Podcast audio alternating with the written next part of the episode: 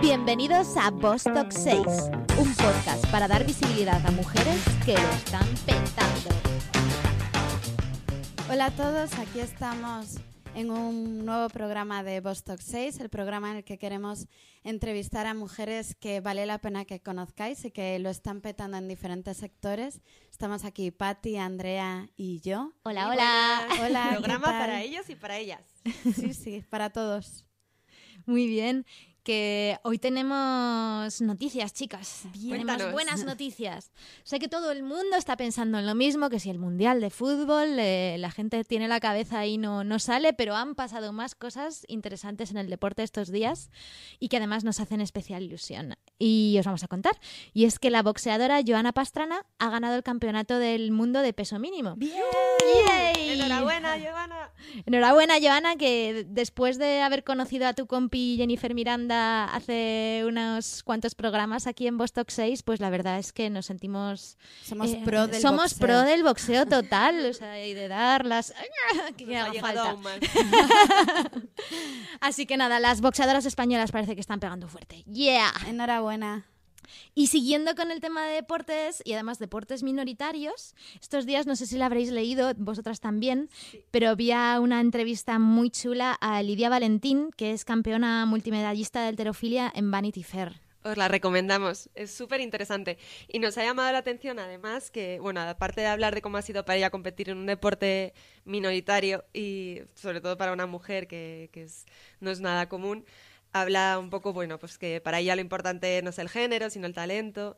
Y, y habla además de un proyecto en paralelo, que es eh, un proyecto de moda, una marca de ropa deportiva para mujeres en artrofilia. Y es que ella dice que, bueno, que su objetivo es que las deportistas puedan vestir de forma más femenina, que no tengan por qué llevar la ropa que se les establece hasta ahora, que, que en teoría es unisex, pero en realidad es masculina. Que cuando decimos Se unisex hablamos de ropa de hombre que, Que ha sido diseñada para, para hombres. hombres. Es como las camisetas de, de los eventos.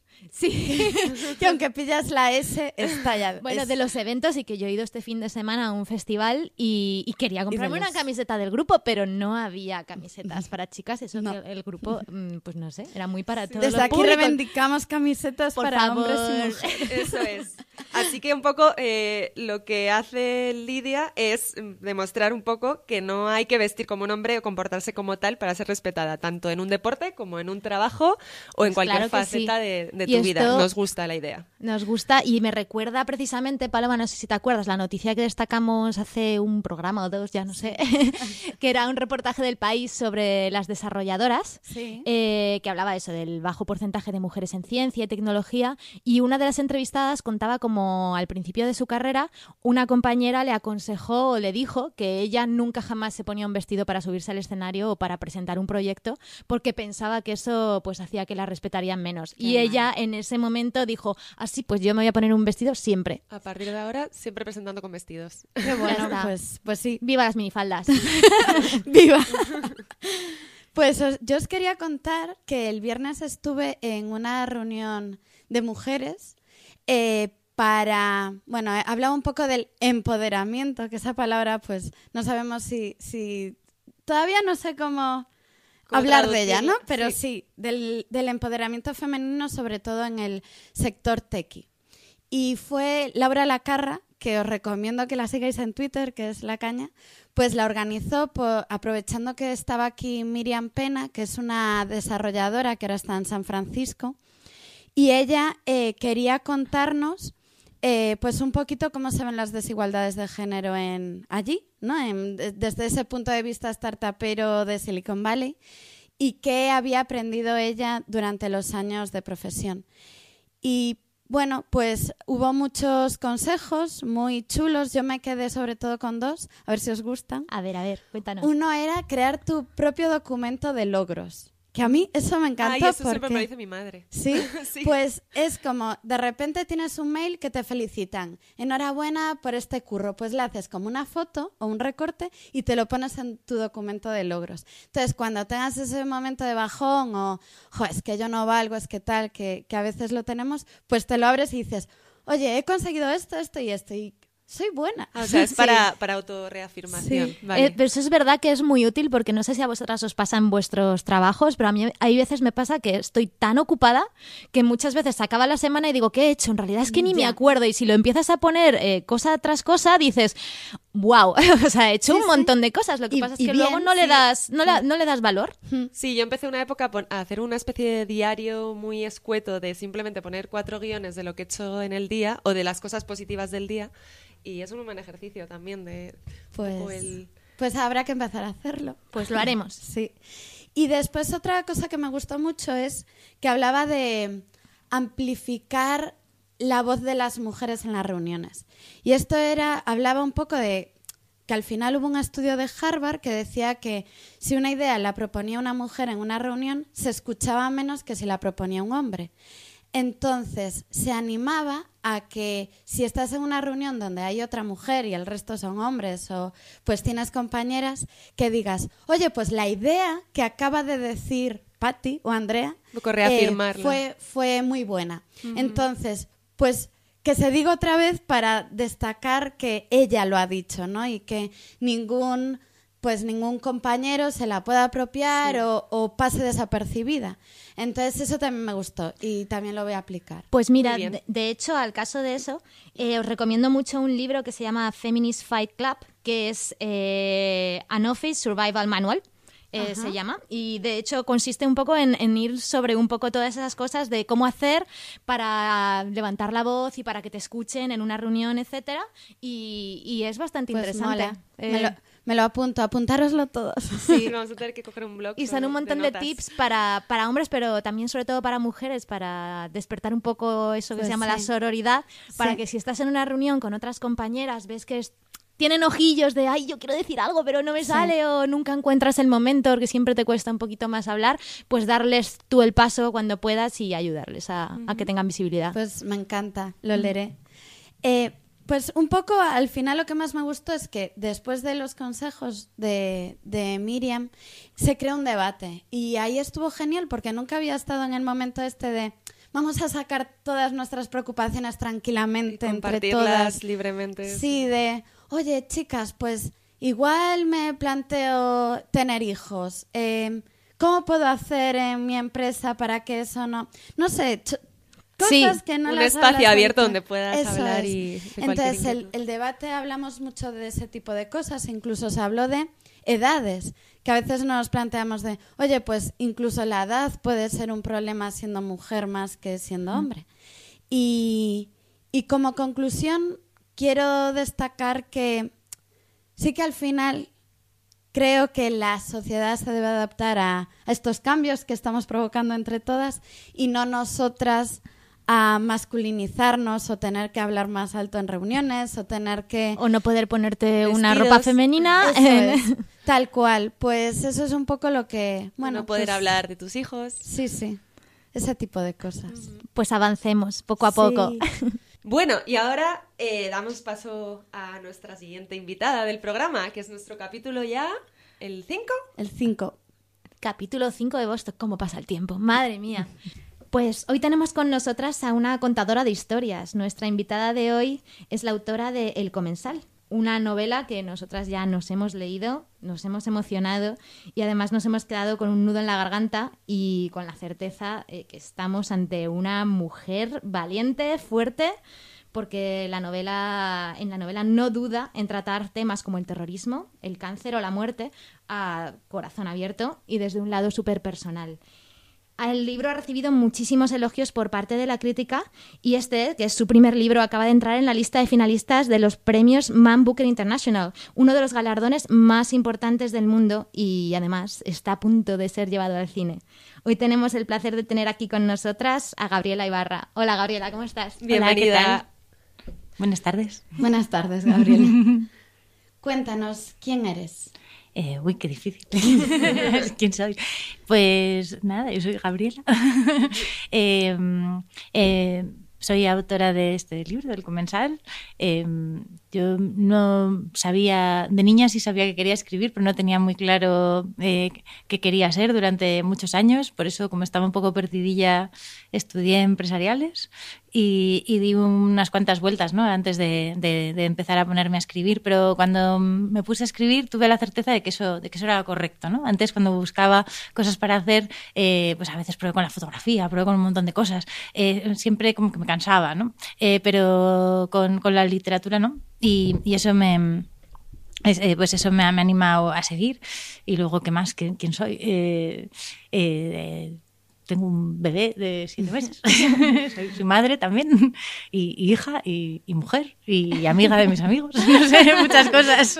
Muy buena definición. Pues lo que acabas de contar me hace pensar que, lo difícil que es encontrar la verdadera vocación, que es que muchas veces nos vamos guiando por un camino que a lo mejor nos han marcado y a lo mejor lo que tú eres, eres una escritora y te has pasado toda la vida pensando que, que, que a lo mejor lo tuyo era otra cosa y acabas de... ¿Tú crees que has encontrado ahora tu verdadera vocación? Sí, yo creo que lo sabía ya desde hace mucho, pero em, para, bien y para mal, yo siempre le digo a mi padre que, para mí fue una faena ser buena estudiante, porque yo sacaba muy buenas notas y, se me daban bien como pues, las matemáticas eh, y esas cosas que pues, mucha gente suspendía. Y, entonces... Eh, y, no sé, había como unas expectativas de que yo fuera a ser como la, próxima directiva de alguna empresa o algo así. Y aunque yo de niña siempre había escrito un montón, en mi casa siempre había habido muchísimos libros. Eh, de hecho, desde pequeña eh, la escritura pues formaba como parte de mis juegos, ¿no? Venía una amiga, por ejemplo, y yo me inventaba una historia y la representábamos. O, siempre, siempre estuvo ahí, ¿no? Nunca, no es que fuera, me pillase de, nuevas lo de escribir, pero em, a la hora de elegir carrera, empezar esas cosas de eso no tiene salidas, ¿no? Vas a estudiar filosofía, ¿qué, dices, ¿qué vas a hacer con eso? Vas a fregar suelos. y, y, la verdad es que me arrepiento de no haber hecho lo que, lo que... Ahora, por ejemplo, se me sería muchísimo más útil una carrera de letras que, que el haber estudiado empresariales. ¿Pero te lo llegaste a plantear? O sea, sí que tenías claro que esa vocación existía, ¿no? O sea, ¿tú crees que una escritora, eh, después de haber estudiado eh, Dirección y Administración de Empresas y tienes un, un máster en marketing, ¿tú dirías que una escritora nace o se hace? Yo creo que las dos cosas, ¿no? Yo creo que tienes que tener un, un, impulso que, que, te lleve a contar, porque si, si no hay una necesidad de contar, pues la historia que vas a contar pues no va a tener mucho interés. Pero luego, aparte de tener esa necesidad, tienes que tener una habilidad para contarla, ¿no? Y, por ejemplo, está como mal visto en el, en el mundo del arte y sobre todo en el de la literatura, el, parece que, que, tienes que nacer ya sabido, ¿no? Mm. Que, que, tú te sientas y que viene una especie de, musa. inspiradora y que, te ilumina y que escribes ahí, ¿no? Eh, crimen y castigo de, un tirón. Pues, pues no, no, eso no funciona así y yo creo que, que, se, que hay que hacer pues eh, muchas lecturas y que hay que corregir mucho, leer mucho, pensar mucho, hasta, hasta llegar a, hacerse también una escritora. Lo que pasa es que, uno, como en todo, pues si tienes eh, más facilidad o más habilidad, pues, pues, pues eh, progresarás más rápido, ¿no? Tal y como hablas, parece que requiere un poco de aprendizaje. Tú hiciste cursos con Elvira Navarro, Eloy Tizón. Sí, ¿Y crees que esos cursos te han ayudado a lanzar el comensal? sí, muchísimo. Está como. Hay como cierta no sé, hay gente que no se cree muy bien que, los talleres literarios funcionan para mucho. Hay gente incluso que llega a decir que sirven como para buscar novio o algo así. sí, sí, sí, pero, pero, pero, a mí me ayudaron un montón. En, el caso del taller que hice con Eloy, lo hice justo cuando, bueno, aparte que son dos escritores a los que admiro muchísimo, eh, el taller de, que hice con Eloy lo, lo hice justo después de que se muriese mi madre, que tuve ahí como cuatro meses de, de impasse, eh, porque cogí una... Yo estaba estudiando en Estados Unidos y, me faltaban cuatro meses para terminar el máster, pero eh, justo se murió mi madre, entonces me, vine a Madrid y pedí una excedencia. Y claro, en cuatro meses, ¿qué haces? no Estaba como un poco desubicada, todo el mundo se iba a la oficina, en mi casa o a la universidad, mis hermanas, y yo me quedaba ahí un poco, mm, ¿qué hago? Y entonces eh, dije, bueno, pues eso que, que, siempre quise hacer, eh, de escribir, pues a ver qué pasa si me lo tomo como un trabajo, si todos los días pues, le dedico ocho horas o las que sean. Y, y, y entonces pues ese taller me sirvió pues pues para desatascarme, porque yo sí tenía como muchos no sé, ponía muchas trabas a mí misma. Era como si no me permitiese eh, la posibilidad de escribir. Me daba, tenía como demasiado respeto. Pensaba, ay, igual soy un desastre, ¿no?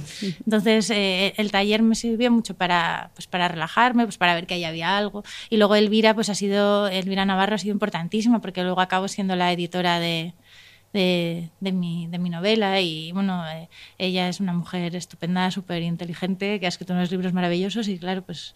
Eh, em, es un honor. Un honor, sí, y, luego eh, yo a ella la encontré por internet, porque cuando me fui a vivir a, a Nueva York después de este taller, dije, bueno, ahora he cogido este ritmo de escritura y de lectura y ha sido estupendo, pero aquí mis amigos no leen ni medio libro.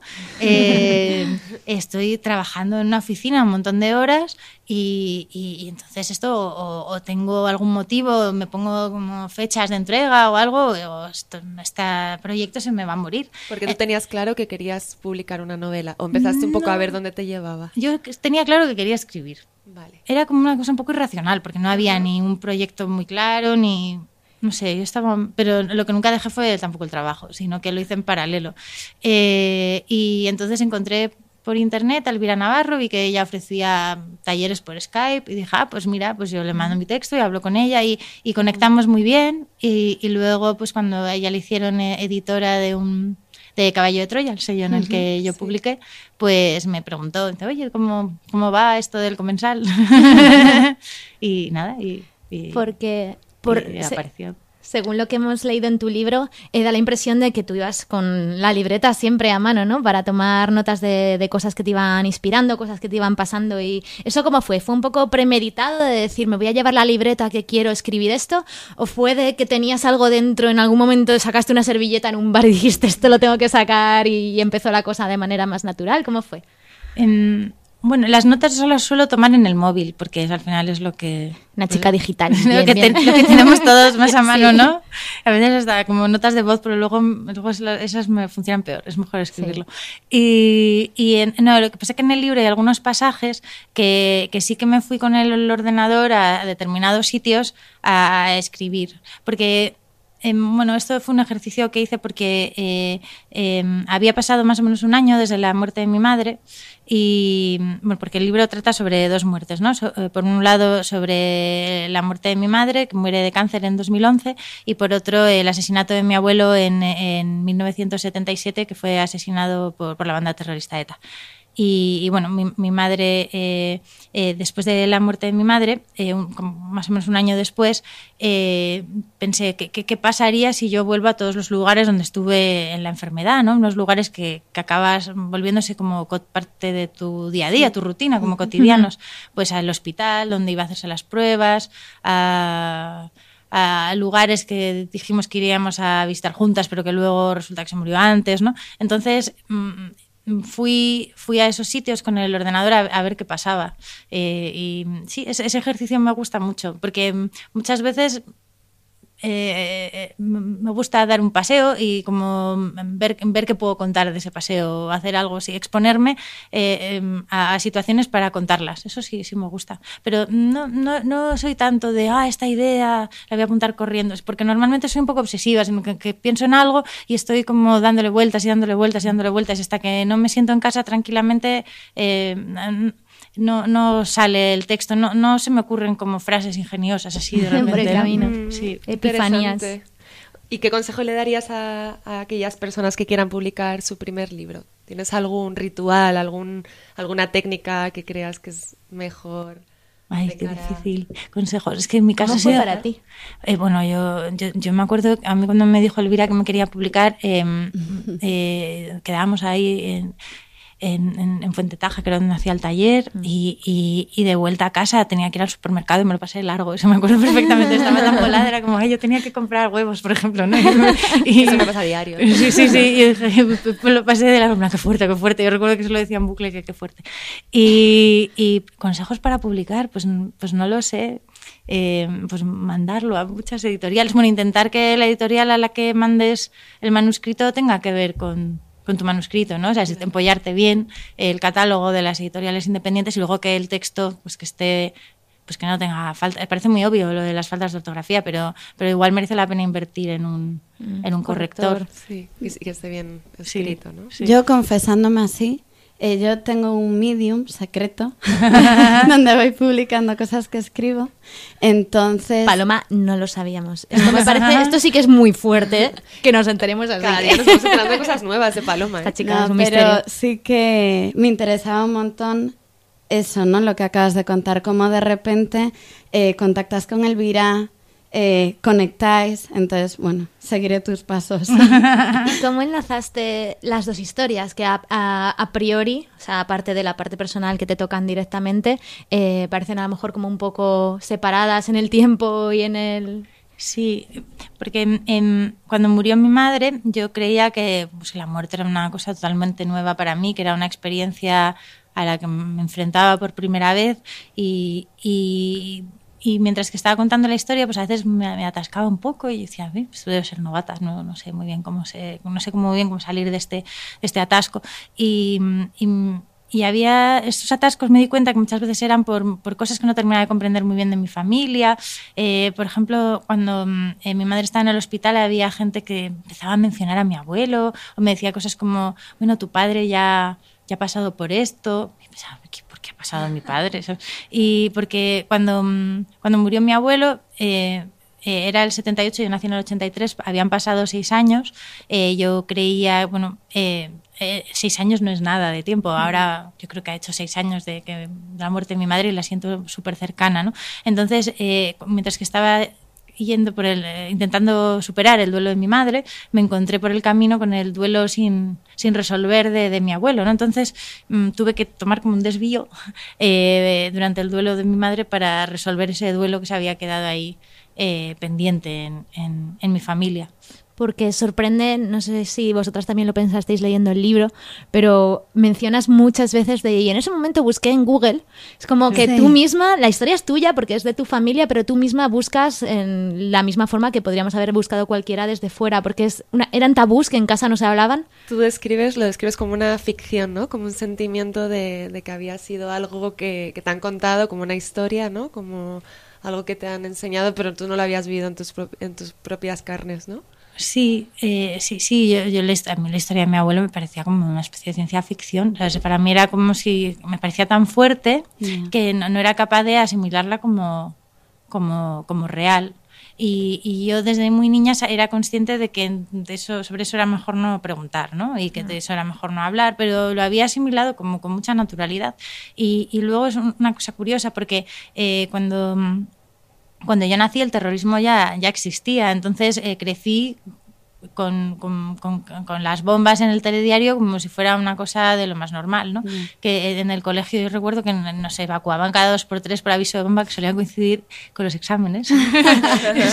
La única parte positiva de todo Sí, sí. esto. Entonces, También pasó en el mío. Y hubo una vez que fue verdad. Sí, vaya, qué horror. Sí. Y, y entonces, pues, lo asumes como parte, de- es tremendo, pero hacemos rutina de, de- de- todo, incluso de las cosas más, más tremendas, ¿no? Entonces, sí, yo, yo no, hasta que, que no escribí el libro no me di cuenta de que, de que yo me había relacionado con el terrorismo como una ficción y de alguna manera es un, el libro es un ejercicio de realidad, ¿no? De sacar de la ficción ahí eh, ese eh, esa historia, pero a la vez me sirve de la ficción para hacerlo, porque, porque claro, como mí- yo no tengo una historia y la necesito, porque yo la necesito para entender de dónde vengo, quién soy y, y, y con dónde, qué, qué rol ocupo en mi familia, pues me, me tengo que inventar los huecos, ¿no? Claro. Has es creado verdad. tus propios recuerdos. Sí, Claro. A- ahora hablando, ya que estamos hablando un momento de, pues de la, la situación de tu abuelo, ¿no? Y el terrorismo, eh, en tu familia que estuvo tan marcada, ¿cómo habéis vivido este año, pues la disolución definitiva de, de la banda? pues es muy curioso, pero mm, no, nunca lo comentamos.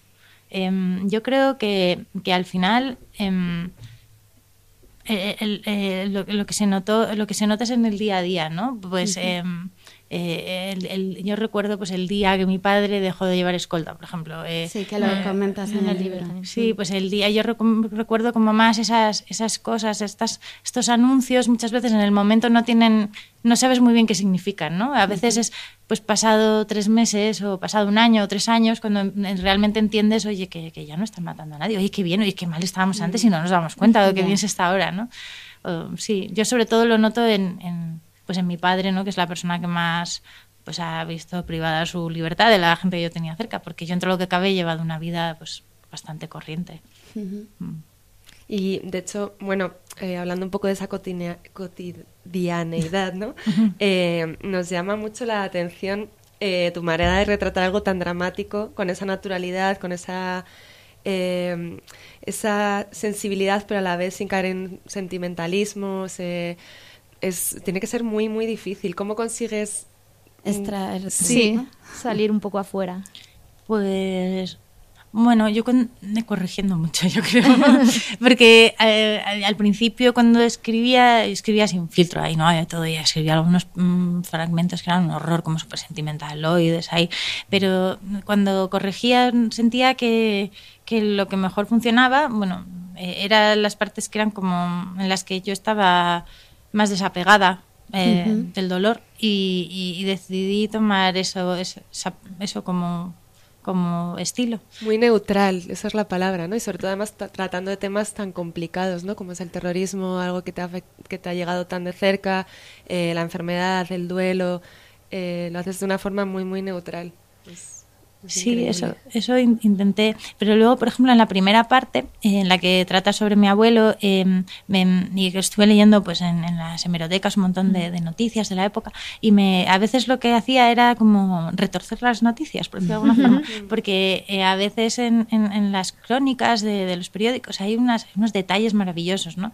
y, y me gustaba coger esos detalles y ponerlos en en primer plano, eh, pues eso, darle como las vueltas a, las noticias. Y, la verdad es que da una sensación de realidad, lo comentaba el otro día con Paloma, de, que en la parte de cuando llega la noticia y están todos en el jardín, casi se pueden oler las hortensias, que es que me imagino perfectamente el jardín de, la casa de tus abuelos. Que yo no me acuerdo de cómo ese. De hecho, tengo una prima que me dijo, ah, pero tú has estado en casa de los abuelos y tal, eh, y yo, está inventado. Y yo, no, está todo inventado. me han dicho, pues lo has clavado. No, pues... es que, es que se parece y tal. y esto que comentas de que, mm, de eso, de que se nota mucho, de que es como que tomas una distancia, ¿lo, lo haces también un poco por, por protegerte a ti misma? Es decir, si no tomo distancia, esto me, me toca demasiado de cerca como para... Mm, no, yo creo que es más bien porque eh, este libro tardó en entender muy, mucho tiempo para que lo estaba escribiendo, pero me di cuenta de que lo estaba intentando escribir para intentar comprender un poco qué, es lo que había vivido mi familia, qué es lo que era eh, había sido la muerte de mi madre. Y yo creo que cuando estás en, en un modo de intentar comprender, pues te tienes que distanciar, ¿no? Eso es lo que, eso, yo creo que sobre todo por eso. Cierto.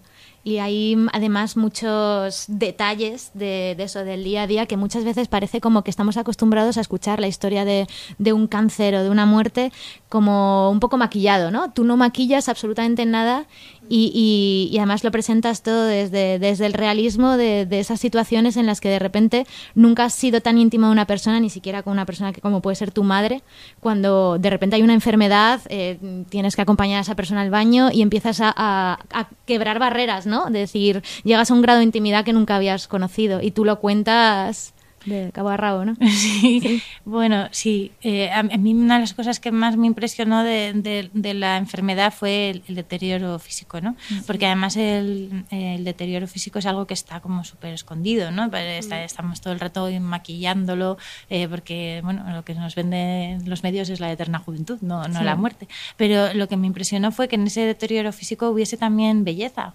eh, y, eso me descolocó, me descolocó un montón. Y, y, yo creo que por eso me, me, interesó tanto. Y como mi madre, eh, mientras que se estaba muriendo, de repente también había momentos en los que parecía más joven. Me, me resultó súper súper curioso. Y, y, bueno, es que la experiencia de la muerte de mi madre para mí fue de, las, las, más bonitas que, que, he vivido en mi vida. Y nunca me imaginé que yo podría llegar a mm. decir eso, ¿no? Porque siempre te presentan la muerte como algo súper terrible y, yo pensaba que siempre iba a ser, que si el día que llegase, ¿no? el día que se muriesen mis padres, iba, aquello iba a ser un horror y lo iba a pasar fatal y, y pues, no es que lo pasara bien, pero, pero, pero hubo momentos de, de, enorme belleza y de muchísimas emociones y, y no sé, yo los recuerdo como también los días más felices y los más tristes de mi vida, todo junto, ¿no? Madre mía. Hablas, eh, una de las críticas que vimos destacaba mucho esa intimidad, ¿no? Que en el libro se percibía la intimidad a la que habíais llegado tú y tu madre durante pues esos meses que vivíais en, en Nueva York. Em, ¿Se podría decir que ha llegado a ser tu referente o que te ha enseñado a sobrellevar el resto de tu vida? Bueno, eh, bueno, sí que me ha enseñado esa lección de, de, yo me quiero morir como se murió mi madre, con esa ligereza y, y esa, esa, enseñanza de la ligereza y de la sencillez a la hora de afrontar pues, los grandes eh, traumas, eh, pues sí que me gustaría, o sea, sí que es algo que, quiero, que quiero llevarme conmigo. ¿Tú crees, Gabriela, que deberíamos un poco replantear como sociedad y desde pequeños la, la forma en la que vemos a la muerte, eh, un poco lo que dices, ¿no? Que, los medios te venden la eterna juventud, que siempre tenemos que estar estupendos y luego la muerte en nuestra sociedad es un tabú. ¿Crees que deberíamos intentar integrarla como algo más natural y como parte del proceso, un poco quitarnos el miedo eh, desde, pues no sé, con educación, desde pequeñitos o tratarla de otra forma? Sí, yo creo que sería bueno que estuviese más se fuera, se tratase con más naturalidad, ¿no? Claro, yo no sé cómo se puede enseñar eso. Claro, porque... te iba a preguntar lo siguiente. Pero, pero, pero, por ejemplo, no sé, luego cada enfermo, cada enfermo es un mundo, pero, pero yo creo que, que, muchas veces hay una tendencia a engañar ¿no? a los mm, pacientes de que se van de que se van a morir. Y, y, yo creo que eso es algo que, que, que, no, a mí no a mí no me gusta. A mí desde luego no me gustaría que, me, que me engañasen. Y, y, y, en el caso de mi madre por ejemplo vi y claro yo tampoco soy experta no he acompañado a muchas personas a morirse pero en el caso de mi madre vi que que el saber que se iba a morir le dio muchísima libertad y también le quitó un gran peso de encima. Y, y cuando yo la acompañaba yo notaba que el, el no el, el, el no ocultar que, se estaba muriendo, a ella también la relajaba, porque tú imagínate eh, los miedos que debes de tener, ¿no? Y mm. si encima tienes que estar fingiendo de que está todo bien y tiene que ser horroroso, ¿no? Y permitirte ir cerrando capítulos, ¿no? Supongo también de elegir, bueno, pues si ya sé que estos son los últimos momentos que me quedan, esto es lo que quiero hacer. Claro. ¿Tú qué es lo que harías ahora? Uy, qué difícil. no sé, pues, pues, pasármelo lo mejor que pueda. sí. ¿Recomiendas a la gente que está pasando por un trauma, por una situación de drama tan, tan grande como la que tú has pasado, el, el escribir? ¿Crees que es algo que libera? Eh, bueno, yo sí que creo en el poder terapéutico de la literatura. Eh, también es algo que está como muy denostado, ¿no? Pero, pero sí, yo creo que te ayuda a, dar sentido a tu vida siempre un montón.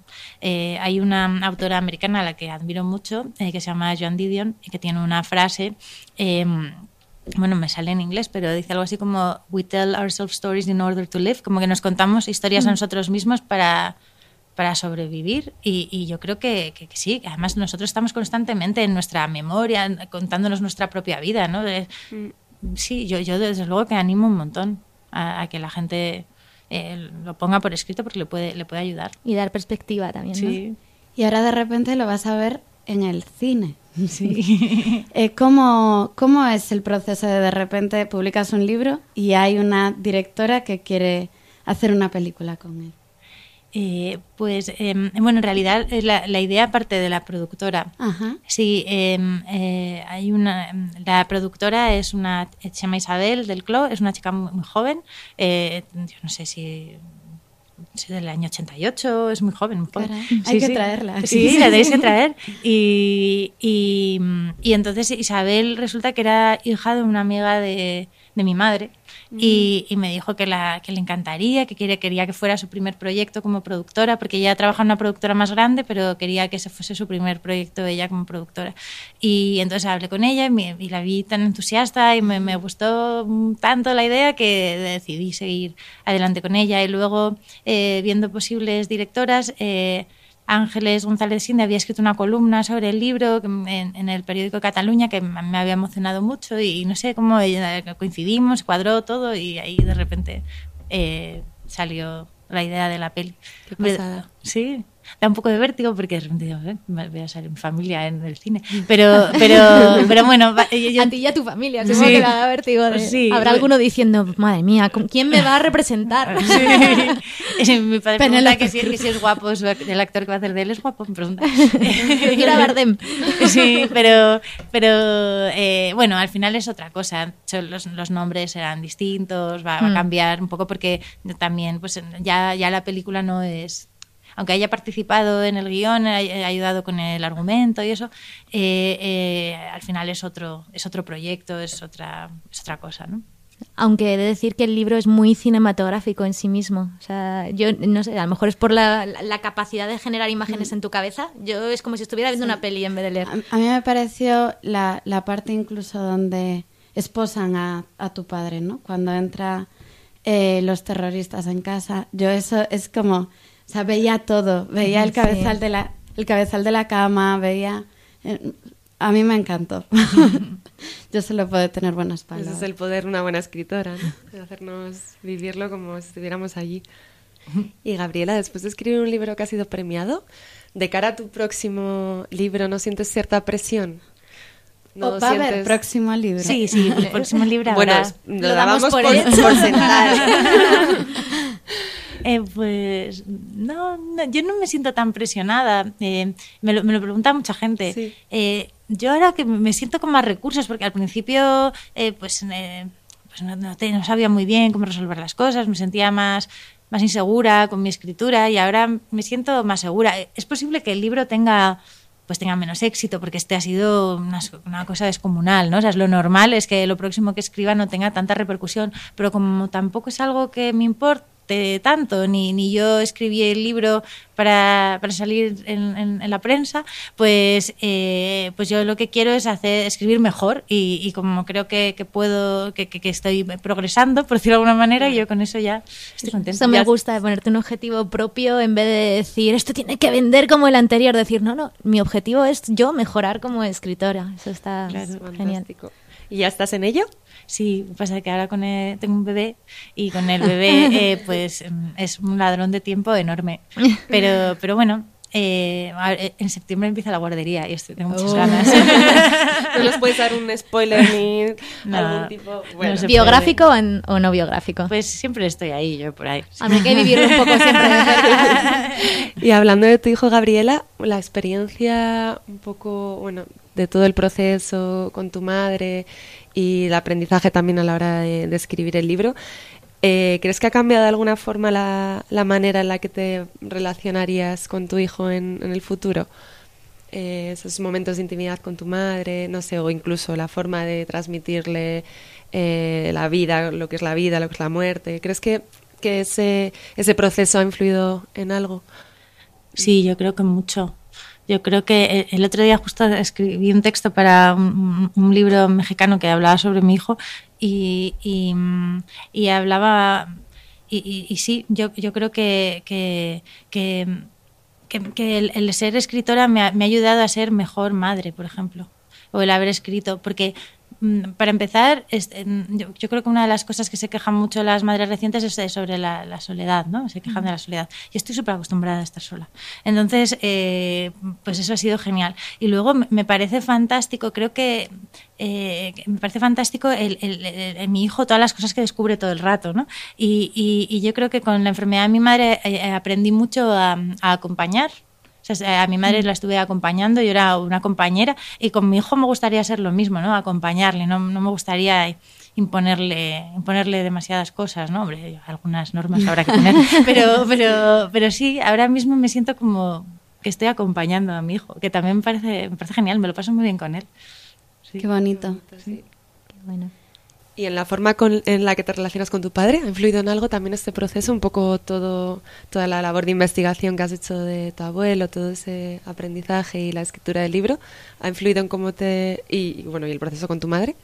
Sí, sí, sí, que, también ha influido, porque eh, mi, mi padre pues estaba, mm, no, no hablaba nunca de, de- sobre su abuelo, esto sobre mi abuelo, sobre su padre, y, y el, el libro, aunque él al principio lo, lo llevó fatal, no le gustó nada, ahora es súper el mayor fan, eh, pues nos ha- yo creo que nos ha hecho comunicarnos más, eh, más abierto, más relajada la, la comunicación, ¿no? Él ahora yo creo que expresa más lo que siente eh, que antes, ¿no? Que, que igual lo tenía más, más reprimido. Es bonito cuando en el libro cuentas que el momento en el que te separaste un poco fue el día que decidiste leer poesía, que ya eras mayor para leer poemas tú sola, ¿no? Y a mí lo que me gusta es cómo expresas esa separación y, y vuelta a la unión con tu padre. Es, es muy bonita. Gracias. Yo creo que es un proceso que, que tenemos casi todos con nuestros padres, ¿no? Es- se llama madurar. Sí. Yo creo. No, yo creo que cuando eres Igual pequeña admiras un montón a tu padre, luego tu tus padres te parecen lo peor y luego dices, ah, pues mira, no están tan mal. Es cierto. sí, es Sí, cierto. yo creo que todos nos revelamos en algún momento. Y, y luego ya cuando recapacitamos y vemos, o sea, nos ponemos, somos capaces de ponernos en su lugar, ¿no? Yo creo que, que a veces cuando somos ado- más adolescentes o más jóvenes, pues somos más narcisistas y no nos ponemos tanto en el, en el lugar del otro. Eso, la, la escritura es un gran ejercicio de empatía, ¿no? Te tienes que poner en el, en el lugar de, de todos y, y claro, el, el- el tener que, el haber tenido que ponerme en el lugar de mi padre, pues me ha hecho entenderle mejor y, que- y quererle más, la verdad. ¿Ha sido gracias a él el que has cogido un- y te has hecho escritora? Pues yo creo que en gran parte sí, porque eh, él, él ha sido siempre un enamorado de la literatura y, y nos ha leído muchísimos, mira, pues por los poemas que dices, un montón, eh, nos ha, siempre me ha enseñado un montón de historias y, y, y- y por- y siempre me animó mucho a escribir. Sí, yo creo que, que, que él ha sido una influencia muy, muy importante. O sea que a pesar de a lo mejor haberte guiado un poquillo de, venga, hay que hacer algo con futuro, pero luego sí sabía que si lo llevabas dentro, escribir, tenías que escribir, ¿no? Sí, Yo creo que tenía ahí como un poco una dicotomía y como por una parte decía, ah, qué guay que mi hija lea libros, y, pero luego, bueno, Hace una cosa ganar seria, ¿no? dinero, hombre. ¿Sabes? Te tenía ahí como un poco ahí las dos, las dos cosas. O sea, que ha sido bueno que haya sido un poco por, por casualidad, ¿no? Tú ya tenías tu profesión y, y cuando te has puesto a escribir ha, ha surgido, pero ya tenías esa profesión por, por detrás. ¿Vas a volver a- al marketing que...? Pues bueno, sigo haciendo cosillas, porque Sí. claro, pues de la literatura es muy difícil, aunque fíjate que me ha ido muy bien, y, pero aún así mm, pues hay que compensa- compensarlo con otras cosas porque pues por desgracia no, no los derechos de autor pues, son muy son muy raquíticos pero bueno eh, eh, sí sigo haciendo cosas pero cada vez la literatura está tomando más más peso, entonces está bien. Pero bueno, el marketing a mí también me gusta, ¿eh? Tampoco es que em, em, lo, lo Estás deteste. sentada con unas, un par de marketers al menos. que- Tampoco es que lo deteste.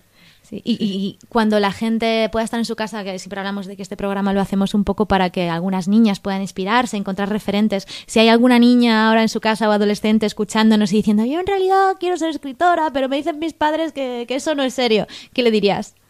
O que le diría, pues que escriba, que escriba. Lo que pasa es que, por desgracia, tendrá que buscarse también un trabajo. pero, pero- pero bueno, que escriba, que sí, que se puede, y que se- los libros se publican y la gente los lee. No se puede ser JK Rowling desde el minuto uno, pero, pero puede ser, puede ser. Claro.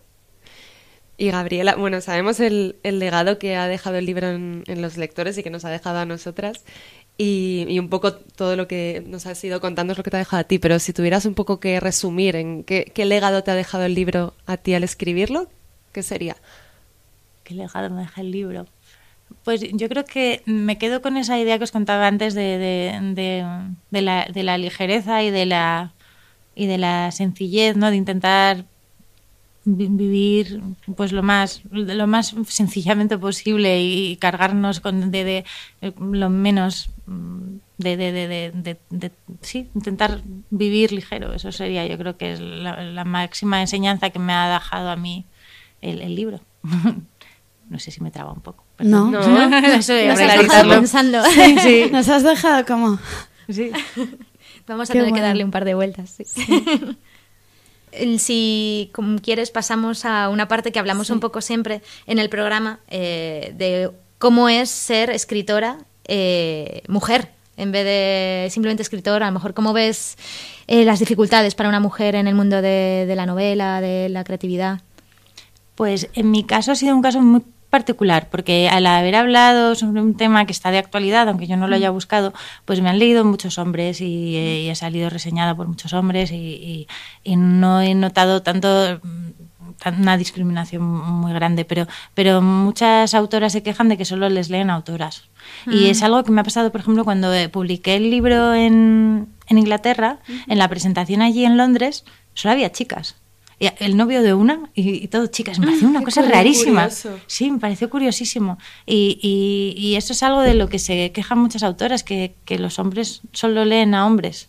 que incluso a veces ven- ya se venden novelas para mujeres, ¿no? Casi. Sí. Que no tienen nada, por ejemplo, tu libro no es para nada... Ni de mujeres ni de hombres, sí, a sí. mujeres ni a hombres, sí. Y sí que a veces se vende así la literatura incluso, ¿no? Bueno, pero los libros que se venden como libros para las mujeres es como una estrategia de marketing. Muy- pero hay muchísimas mujeres que escriben historias Sí, sí. Que las pueden leer, bueno, que tú las lees y no sabrías quién, si lo ha escrito un hombre o una mujer, ¿no? Pues igual que, no sé, yo, yo leo libros Como escritos por hombres y ¿no? por Que se mujeres. a veces las mujeres nombres de hombres. Claro, Claro. porque si no, no les hacían caso, es tremendo, ¿no? Pues yo creo que por desgracia sigue pasando un poco. Y sí que puede haber cierto paternalismo, ¿no? Y, y, eh, de, ay, mira, una chica, parece que tienes que escribir como Sí. sobre cosas Romances. bonitas y, y- Sí, sobre amor. Ya, y eso, pues no sé, ¿no? Y luego, eh, si te ven además, yo que tengo así como un poco pinta de niña buena y como así, ah, eh, pues se creen que, pues eso, que tengo que escribir pues, sobre cosas bonitas y les choca, pues que describas eh, gráficamente pues la descomposición de un- del cuerpo o, o que hables sobre terrorismo, ¿no? No, sí, parece que hay como una expectativa de que tienes eso que, que hablar de... Que acabarán casándose al final. Sí, y que, que- sí, que, que tienes que hablar desde el decoro, ¿no? Que no puede ser impúdica. eh, pero bueno, pues yo soy así. Y nos gusta que lo seas. Y además en la, en la última feria del libro, eh, las mujeres escritoras reclamaban la igualdad de, de salarios o de beneficios, porque decían que a pesar de que hay un 10% más de, de mujeres escribiendo que hombres, que ellas como que siguen teniéndolo difícil. ¿Cómo, cómo lo ves? ¿Cómo lo has visto tú? Mm, Yo creo que eso es más del sector del libro, ¿no? Como de, Mm. de las editoriales. Claro, yo eso ahí no tengo ni idea, pero seguramente, porque en todas partes, en todas las empresas hay eh, mucha desigualdad salarial. Y es verdad que, aunque sí que es un sector muy femenino, en, en los puestos de dirección hay mucho, hay, hay muchos hombres. Hasta En compa- en comp- sí hay- también Sí. hay mujeres, pero comparado con la cantidad de mujeres que hay por todos lados, de repente llegas arriba y hay como más hombres. ¿no? Como pasan prácticamente todo, ¿no? Sí. ¿Y percibías esta misma desigualdad eh, o si has conocido el mercado americano? ¿Sabes si allí es un parecido o...? No tengo ni idea, pero lo que sí te puedo decir es de, de, de- de- desde el sector.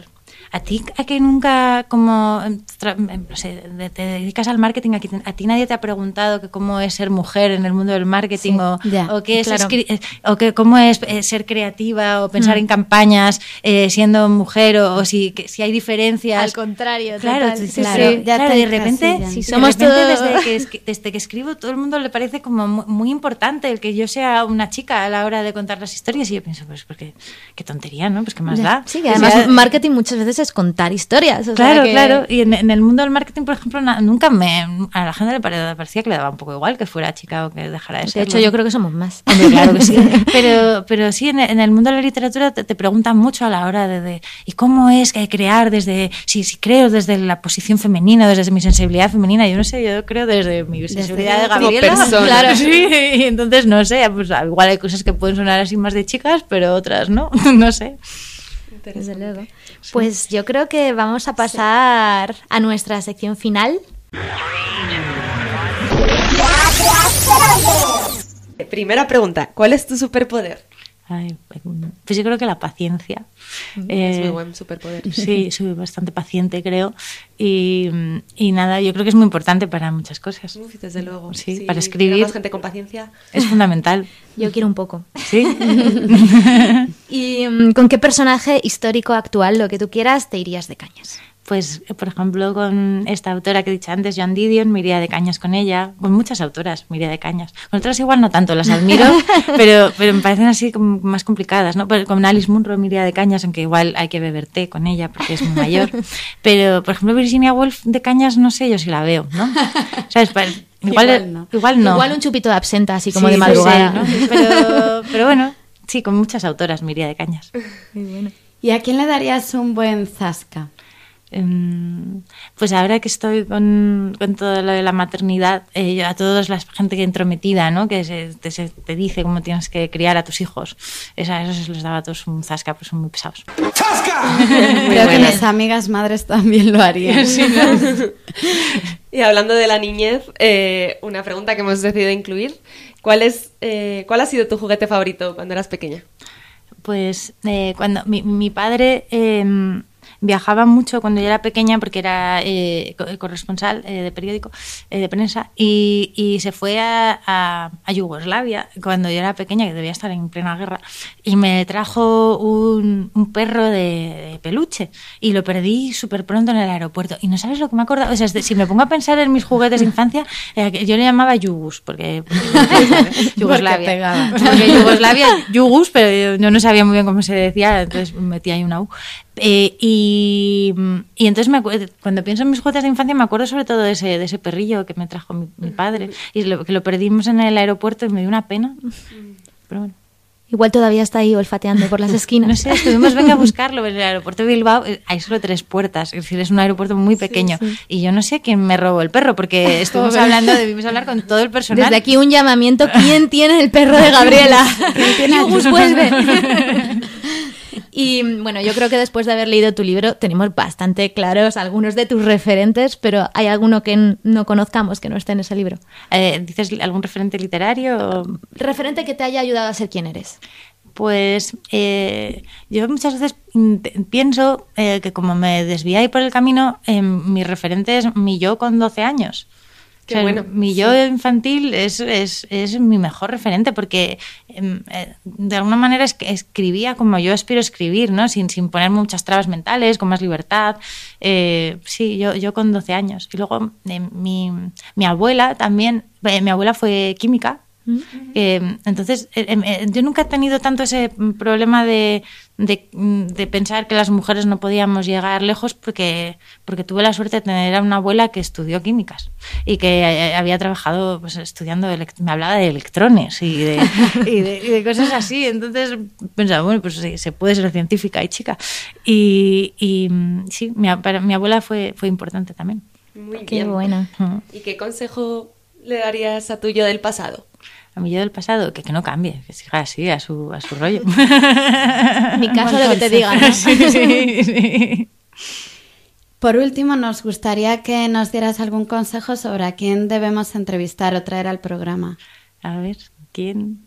Pues bueno, a Elvira Navarro la podéis traer, eh, vale. a, a, a, mi editora, Apunta. autora, que está muy bien. Y, y, no sé, bueno, una chica humorista, como pues comentábamos, sí. que porque, porque yo creo que hay mucho machismo en el, en el humor. Las chicas se supone que no somos graciosas, cosa con la que estoy totalmente en desacuerdo. Claro sí, que lo somos. somos súper graciosas. Los oyentes al otro lado están partiéndose de risa todo el tiempo. Pero sí, tiene razón. Sí. Llamamiento a humoristas. Humoristas, magas. Eh... Os esperamos. Y eh, también me apunto a tu, a tu productora, la que te ha convencido para hacer la peli. Fenomenal, que... Isabel. Sí, sí. Uh -huh.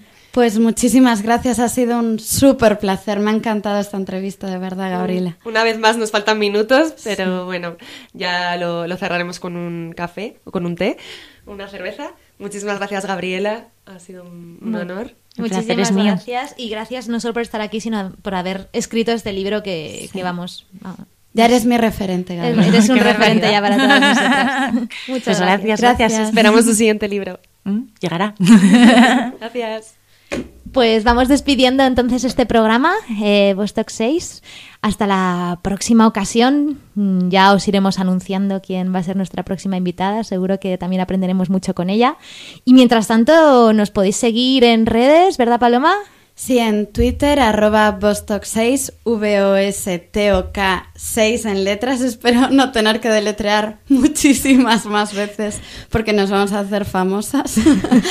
Eh, y el email igual, por si queréis darnos sugerencias o quejas o consejos, vostok6 todo en letras arroba gmail.com y tenemos nuestro RSS en Twitter y estamos en iVoox, SoundCloud y iTunes y espero que pronto en Google Podcast que acaba de surgir y no sé dónde Lo viene. investigaremos. Y hay deberes. Pues yo Sí. creo que los deberes están claros. Están muy claros. Eh, leer el comensal y, y bueno, y, Y disfrutar, sí. Pues muchísimas gracias y hasta la próxima. Adiós. Hasta luego.